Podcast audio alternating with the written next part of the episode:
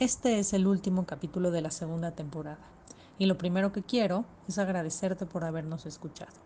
Hoy tenemos un tema que está mucho más presente en las pymes de lo que todos creen. Cómo tu negocio puede generar un impacto positivo en la sociedad y este impacto ser una ventaja de negocio.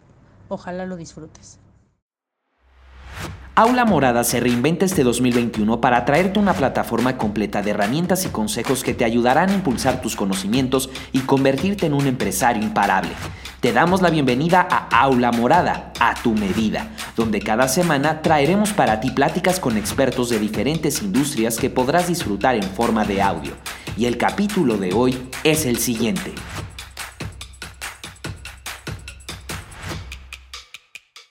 Hola a todos, bienvenidos a este episodio de Aula Morada a tu medida. Gracias por acompañarnos. Yo soy Daniela Salgado, directora de marketing de Confío, y hoy quiero darle la bienvenida a Nick Varés. Ella es experta en sostenibilidad de impacto y ella es asesora de Confío desde hace tiempo. A Nick, bienvenida. Muchas gracias, gracias por la invitación. Feliz de estar aquí, Dani. Oye, Cuéntanos por qué es importante eh, que hablemos con las pymes de sostenibilidad e impacto, porque no es común y esta distinción entre sostenibilidad y responsabilidad social. Mira, eh, si vemos a nuestro alrededor, yo creo que ahorita es un tema también de poner atención, ¿no? Estos temas de sostenibilidad, de responsabilidad están súper vigentes. Yo creo que la coyuntura del coronavirus los ha puesto mucho más evidentes en la mesa. Ahorita podemos platicar un poco de eso.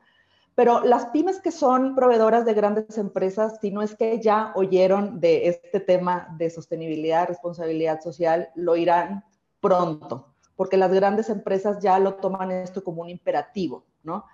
Eh, la sostenibilidad o responsabilidad social es una manera particular de gestionar tu negocio. Es una manera, es una invitación a que veas mucho más allá de lo que hoy este, ve tu negocio. Es una visión que toma los riesgos y las oportunidades como punto de partida. Y este, te voy a poner un ejemplo. A mí me gusta pensar más en sostenibilidad que en responsabilidad social, porque responsabilidad viene de responder, ¿no? Tú puedes responder a un acto de una manera responsable, pero aparte de eso puedes hacerlo sostenible en el tiempo y no necesariamente un acto responsable es sostenible. Y tampoco necesariamente está maximizando el impacto positivo que puede tener. Entonces, les voy a poner un ejemplo para que sea esto mucho más concreto. Supongamos que a mí me gusta mucho el tema de los adultos mayores. Yo puedo hacer un buen acto y hacer un acto responsable y donar todo mi dinero a la causa de los adultos mayores. Pero si quiero que esto se sostenga en el tiempo, yo, en vez de regalarle a los adultos mayores mi dinero, haría un fondo y buscaría estrategias para que este dinero dure mucho más tiempo y se pueda gastar de una manera inteligente, ¿no? Ok. Pero todavía puedo pensar en el mayor impacto posible y entonces yo ahí puedo decir, oye, no solo se trata de hacer un fondo, sino que yo puedo dirigir mis acciones a los adultos mayores en esta zona en particular porque yo descubrí y esto es un ejemplo obviamente, ¿no?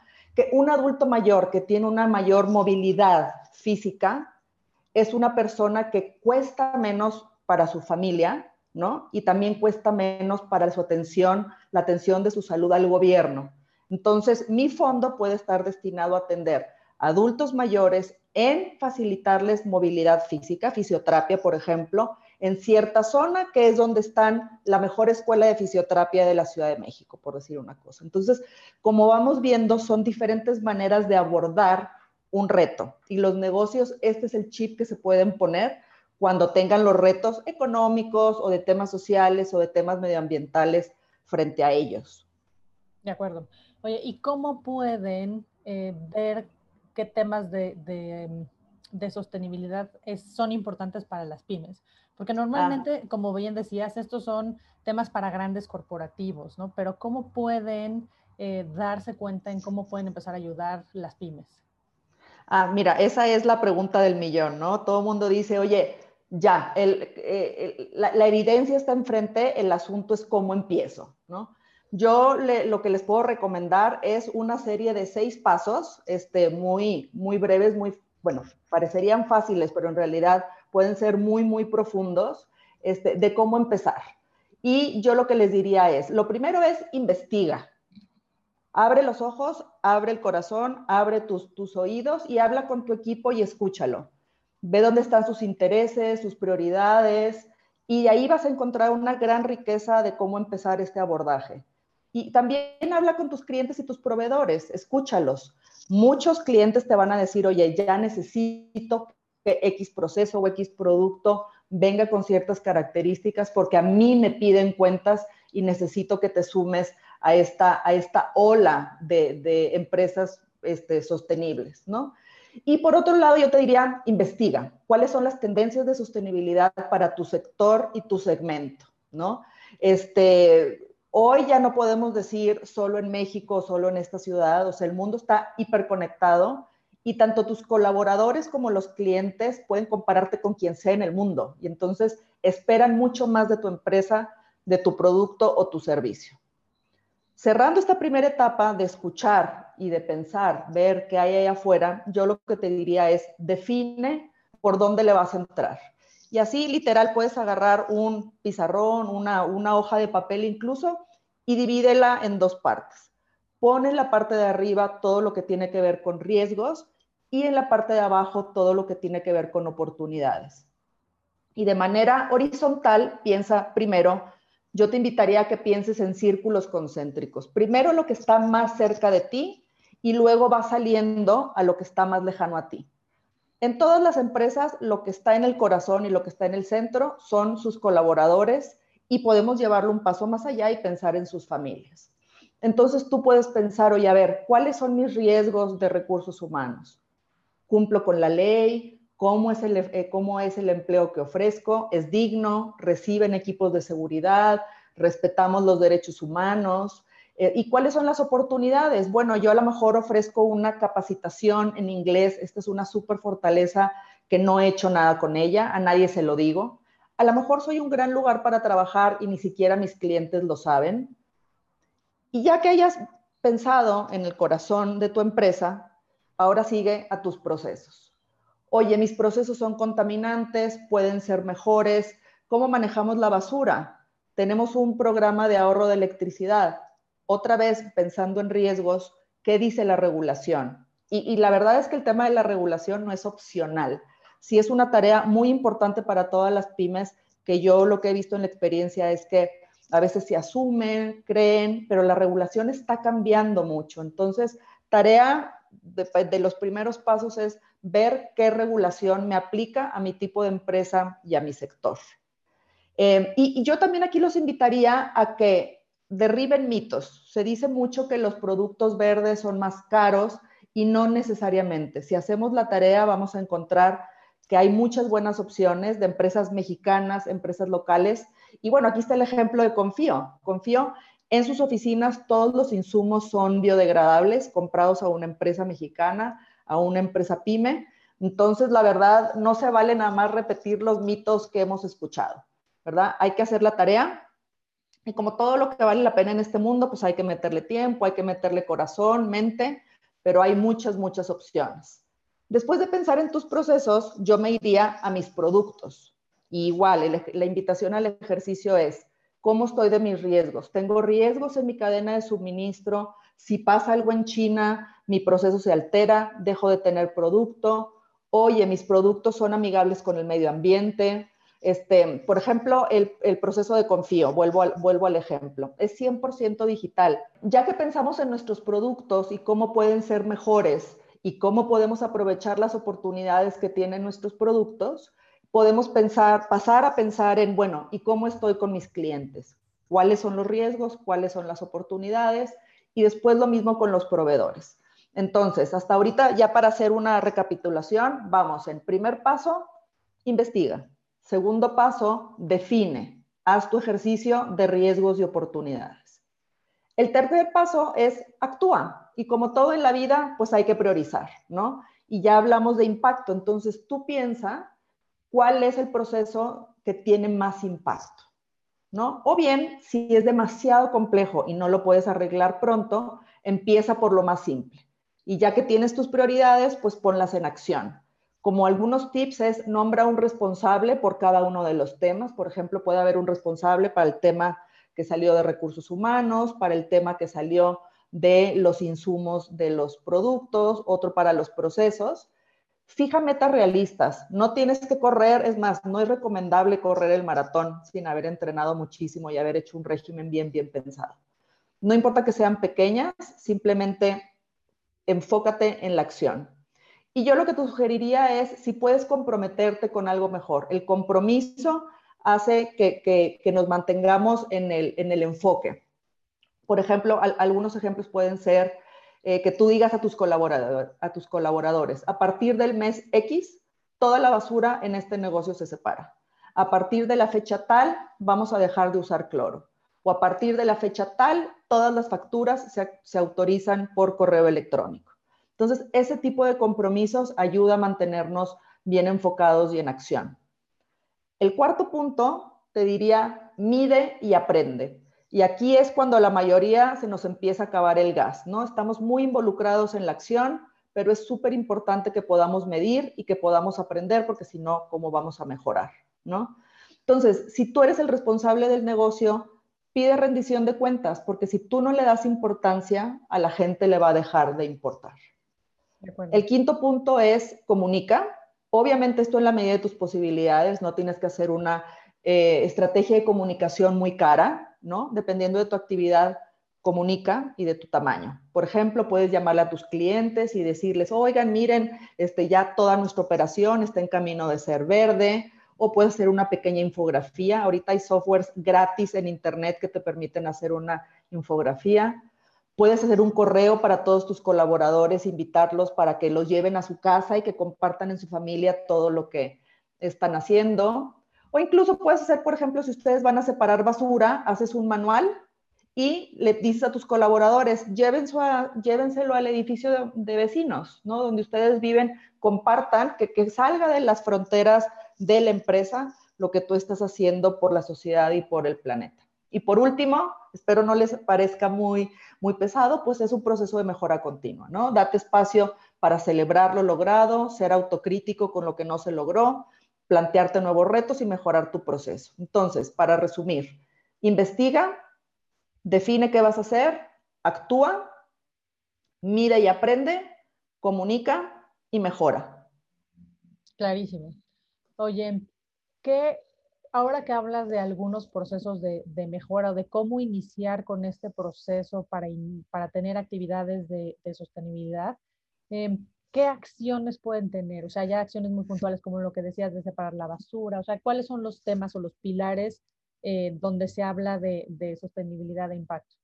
Sí, pues mira, si pensamos en pilares, están, y, y, pensemos en pilares internos, ¿no? Lo primero es cómo estoy en mi operación, cómo estoy en temas de recursos humanos. Entonces, aquí lo que, lo que puedes hacer es ver cómo están los temas de tu capacitación, ver cómo están los temas de calidad de vida y de los contratos. Un tema súper importante es la diversidad, ¿no? Este, ahorita, si ustedes tienen jóvenes en, en, su equipo, se van a dar cuenta que traen un chip distinto. Les interesa mucho las empresas que tienen un propósito. Creo que una acción bien, bien importante es que piensa es el propósito de tu compañía y lo, y lo compartas. Esto da mucho sentido de pertenencia y te va a ayudar también a traer el mejor talento. Este, otro pilar es tu gestión de calidad, es tu producto, ¿no? ¿Qué voy a hacer para que mi producto sea un mejor producto para el mundo? Este, y está siempre pensar en el pilar de medio ambiente. Pensar en el pilar de la comunidad también es importante. Oye, mi producto puede hacer algo mucho más por los demás que en mi pequeño mundo. O sea, ¿qué pasa si este manual de, como decía, separar basura o este manual, este directorio, por decir, de proveedores verdes que tienen súper buen este producto a buenos precios, que derriba el mito de que lo verde es más caro, ¿por qué no lo pongo a disposición de otras empresas? ¿Por qué no lo subo online? ¿Por qué no hago un video de YouTube y les digo cómo yo aprendí y mejoré, cómo me volví 100% digital? Y lo pongo en YouTube y lo comparto. De acuerdo. Y creo que yo resaltaría que no solo se trata de tomar un pilar y decir ahora todo lo que voy a hacer es verde, ¿no? Y entonces solo me enfoco en verde, verde, verde, verde, verde, verde, verde, verde y todo lo que va a hacer mi empresa es verde, ¿no? Sino es, e, es esta mezcla de cómo mi negocio puede aportar un poco a la comunidad, cómo puede mejorar el medio ambiente, cómo puede digitalizar sus procesos para gastar menos papel, o sea, cómo voy haciendo esta pequeña suma de esfuerzos con una estrategia muy clara de lo que estoy haciendo, eh, cómo lo veo en el corto, mediano y largo plazo, ¿no? Exactamente, por eso la invitación es que hagan un ejercicio colaborativo, porque si lo haces tú solo en el escritorio, te puedes enfocar o en lo que más te preocupa o te puedes enfocar en, lo que a ti más te mueve el corazoncito, ¿no? Pero si invitas a tu equipo a hacer estos seis pasos, vas a poder ahora sí tener una mezcla mucho más diversa de puntos de vista y te vas a dar cuenta que hay muchos temas en la mesa, ¿no? Que ser responsable, que ser sostenible, no, ¿Qué pasa si tengo un producto maravilloso, pero tengo una pésima calidad de vida en mi empresa? No es congruente, no es sostenible. ¿O qué pasa si tengo una supercultura en mi empresa, pero mi comunicación hacia afuera pues perpetúa estereotipos, este, es machista? Entonces, hay, hay cosas que, que, no nos podemos dar cuenta de todo, ¿no? Yo creo que aquí lo importante es que son tantos temas los que entran a jugar que hay que darle muchas miradas y muchas mentes para poder enfocar las baterías, porque la verdad es que las pymes, yo tengo una, una pyme y la verdad es que el enfoque es clave, porque puede haber muchos temas que nos mueven. El asunto es cómo nos mantenemos en lo que es relevante para mi negocio, que pueda sostenerse, que pueda crecer en el tiempo. Correcto, correcto. Y no tienen que ser grandes acciones, ¿no? Como de a partir de mañana ya no vamos a comprar ni una hoja de papel no, espérate, o sea, vayamos disminuyendo nuestro consumo de hojas de papel lo más que se pueda, pero no afectemos la operación por buscar acciones de sostenibilidad, porque entonces no se vuelven sostenibles en el tiempo, ¿no? Lo que decías al principio. Exactamente, nosotros mismos le vamos poniendo la soga al cuello a los procesos. Lo que sí es importante, y regreso a, a la priorización, puede haber procesos, Dani, que sí sean prioritarios de hacer un cambio radical. O sea, si yo no estoy cumpliendo la ley, si estoy en una línea muy delgada y me pueden cerrar mañana, ahí sí yo te diría, pues esto no es gradual. Claro. ¿Verdad? Y no, si no te vas a quedar sin negocio, ¿no? Exacto. por, eso es bien, por eso es bien importante que cuando hagan este ejercicio piensen en riesgos y oportunidades, tenerlo separado porque luego se nos mezclan, entonces ya no sabemos, ahora andamos, por ejemplo, pensando, ¿Cómo hago, por decir una cosa, cómo hago un programa de separación de basura cuando en realidad tu tema es que estás, que tienes mucho equipo electrónico y no te estás deshaciendo de él de la manera adecuada, ¿no? Entonces, si estás infringiendo en uno una ley y estás enfocado en separar la poquita basura que hay en tu cocina, por decir una cosa, y no en cómo te estás deshaciendo de tus productos. Sí, sí, de acuerdo. De acuerdo, y buscar estas mejoras que también son importantes para nuestros clientes, ¿no? Creo que hay algunas empresas que, que lo han hecho muy bien y lo han tomado en cuenta, ¿no? Como por ejemplo, eh, ¿cómo, ¿cómo hago para generar menos desperdicio, menos desecho? ¿Cómo escucho a mis clientes, ya sea en redes sociales? ¿Cómo hago este social listening? ¿Cómo los escucho en focus groups o en diferentes metodologías para, para al final escuchar al cliente y decir, les es muy importante que apoye a la comunidad, que es una empresa diversa o que apoyen temas de medio ambiente, ¿no? Escuchar también a los clientes em, y que ellos también tengan una voz, porque al final un consumidor que se siente identificado, como decías, con el propósito de una empresa es un consumidor mucho más leal. Exacto. O sea, por ejemplo, ahorita vemos eh, cada vez proliferan más las tiendas sin empaque, ¿no? Y que incluso te dan un premio, te dan un descuento si tú llevas tu propio bote. Y eh, estas empresas, además de que son productos pues nutritivos y que no tienen empaque, aparte tienen un mayor, un menor precio, perdón, porque se compra local, porque son productos que no tienen una huella ambiental grande, porque no vienen de, de, países muy lejanos, que se hizo mucha contaminación a la hora de traerlos acá, más aparte te ahorras el empaque, más aparte te ahorras, bueno, no te ahorras, sino le sumas que estás comprando a proveedores locales, pymes. Entonces, la suma de valor este, e, e, es, es, exponencial, ¿no? No te quedas solo en una solución muy simple, sino que vas pensando cómo puedo ir sumando elementos de valor. O, por ejemplo, está esta empresa que se llama Ecolana, que eh, se son especialistas en temas de reciclaje. Entonces, ellos ayudan a marcas a hacer eh, sus, pues sí, sus marcas, sus productos mucho más reciclables, pero también eh, hacen mucha educación sobre el reciclaje. Y además ellos resaltan el liderazgo femenino, ¿no? Y aparte son mexicanos. Entonces, este, tiene así como muchos eh, elementos muy bien pensados de su estrategia y así cada vez si le empezamos a rascar, si nos interesa este tema, vamos a encontrar ejemplos maravillosos de lo que están haciendo los emprendedores y emprendedoras mexicanos. Les vamos a dejar en nuestras redes sociales eh, los links y las cuentas de algunos que recomendamos nosotros de eh, productos zero waste, sin empaque, eh, producto de consumo local, empresas que ayudan a, mejorar los procesos, ¿no? estas opciones que comenta Nick para que si hay alguna que le hace sentido a su negocio, puedan ponerse en contacto con ellos.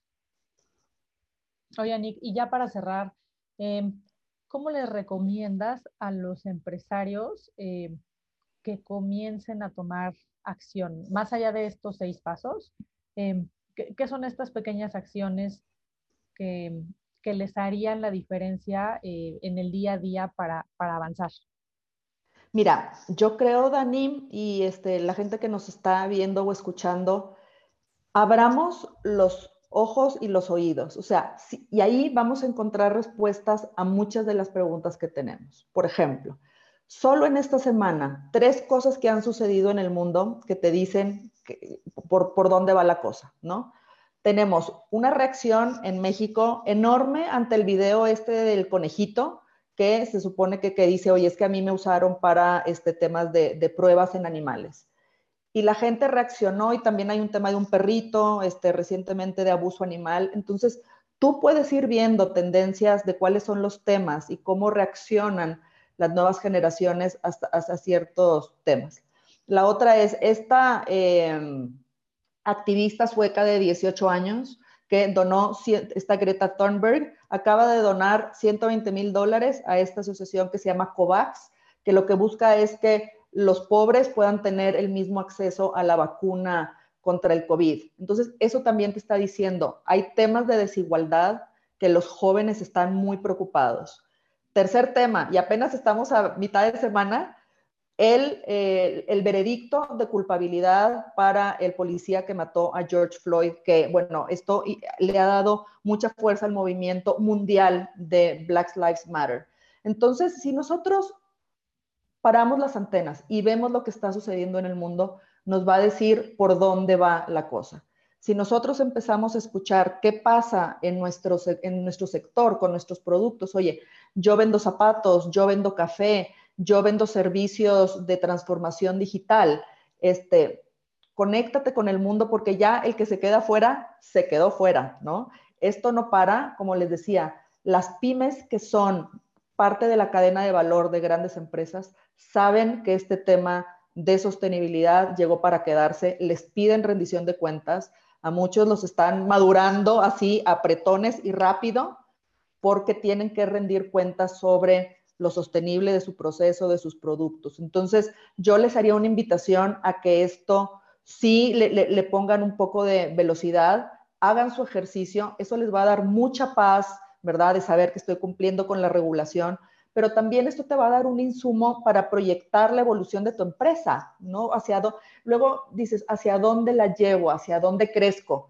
Aquí en este ejercicio que les di de seis pasos vas a encontrar muchas respuestas a esas preguntas. Me encanta.